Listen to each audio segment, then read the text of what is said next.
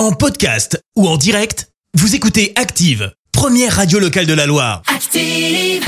Active, c'est l'heure de questions de parents. Eh oui, l'heure de retrouver Alice pour répondre à toutes vos questions sur les préoccupations, l'éducation et la gestion du quotidien de vos enfants.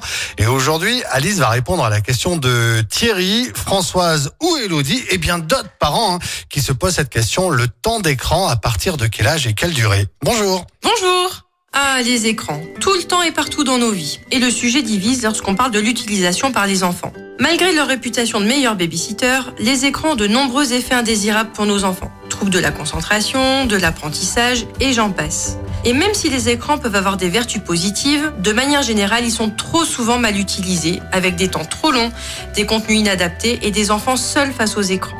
Alors, un repère à retenir, celui de Serge Tisseron, le 36912. La télé à partir de 3 ans, la console de jeu personnel à partir de 6 ans, Internet à partir de 9 ans et les réseaux seulement après 12 ans. Note aux parents, on préfère les écrans interactifs, on limite la durée, on vérifie les contenus et on communique avec son enfant sur ce qu'il regarde. Voilà, je vous dis à bientôt dans Questions de parents. Et n'oubliez pas, vous pouvez m'adresser toutes vos questions sur activeradio.com. À très vite C'était Questions de parents, la chronique des familles avec Orchestra Andrézieux, enseigne puriculture et mode enfant. Future maman, liste de naissance et équipement bébé, votre magasin Orchestra Andrézieux vous accompagne dans la vie de parents. Orchestra Andrézieux, sortie à aéroport et sur orchestra.com.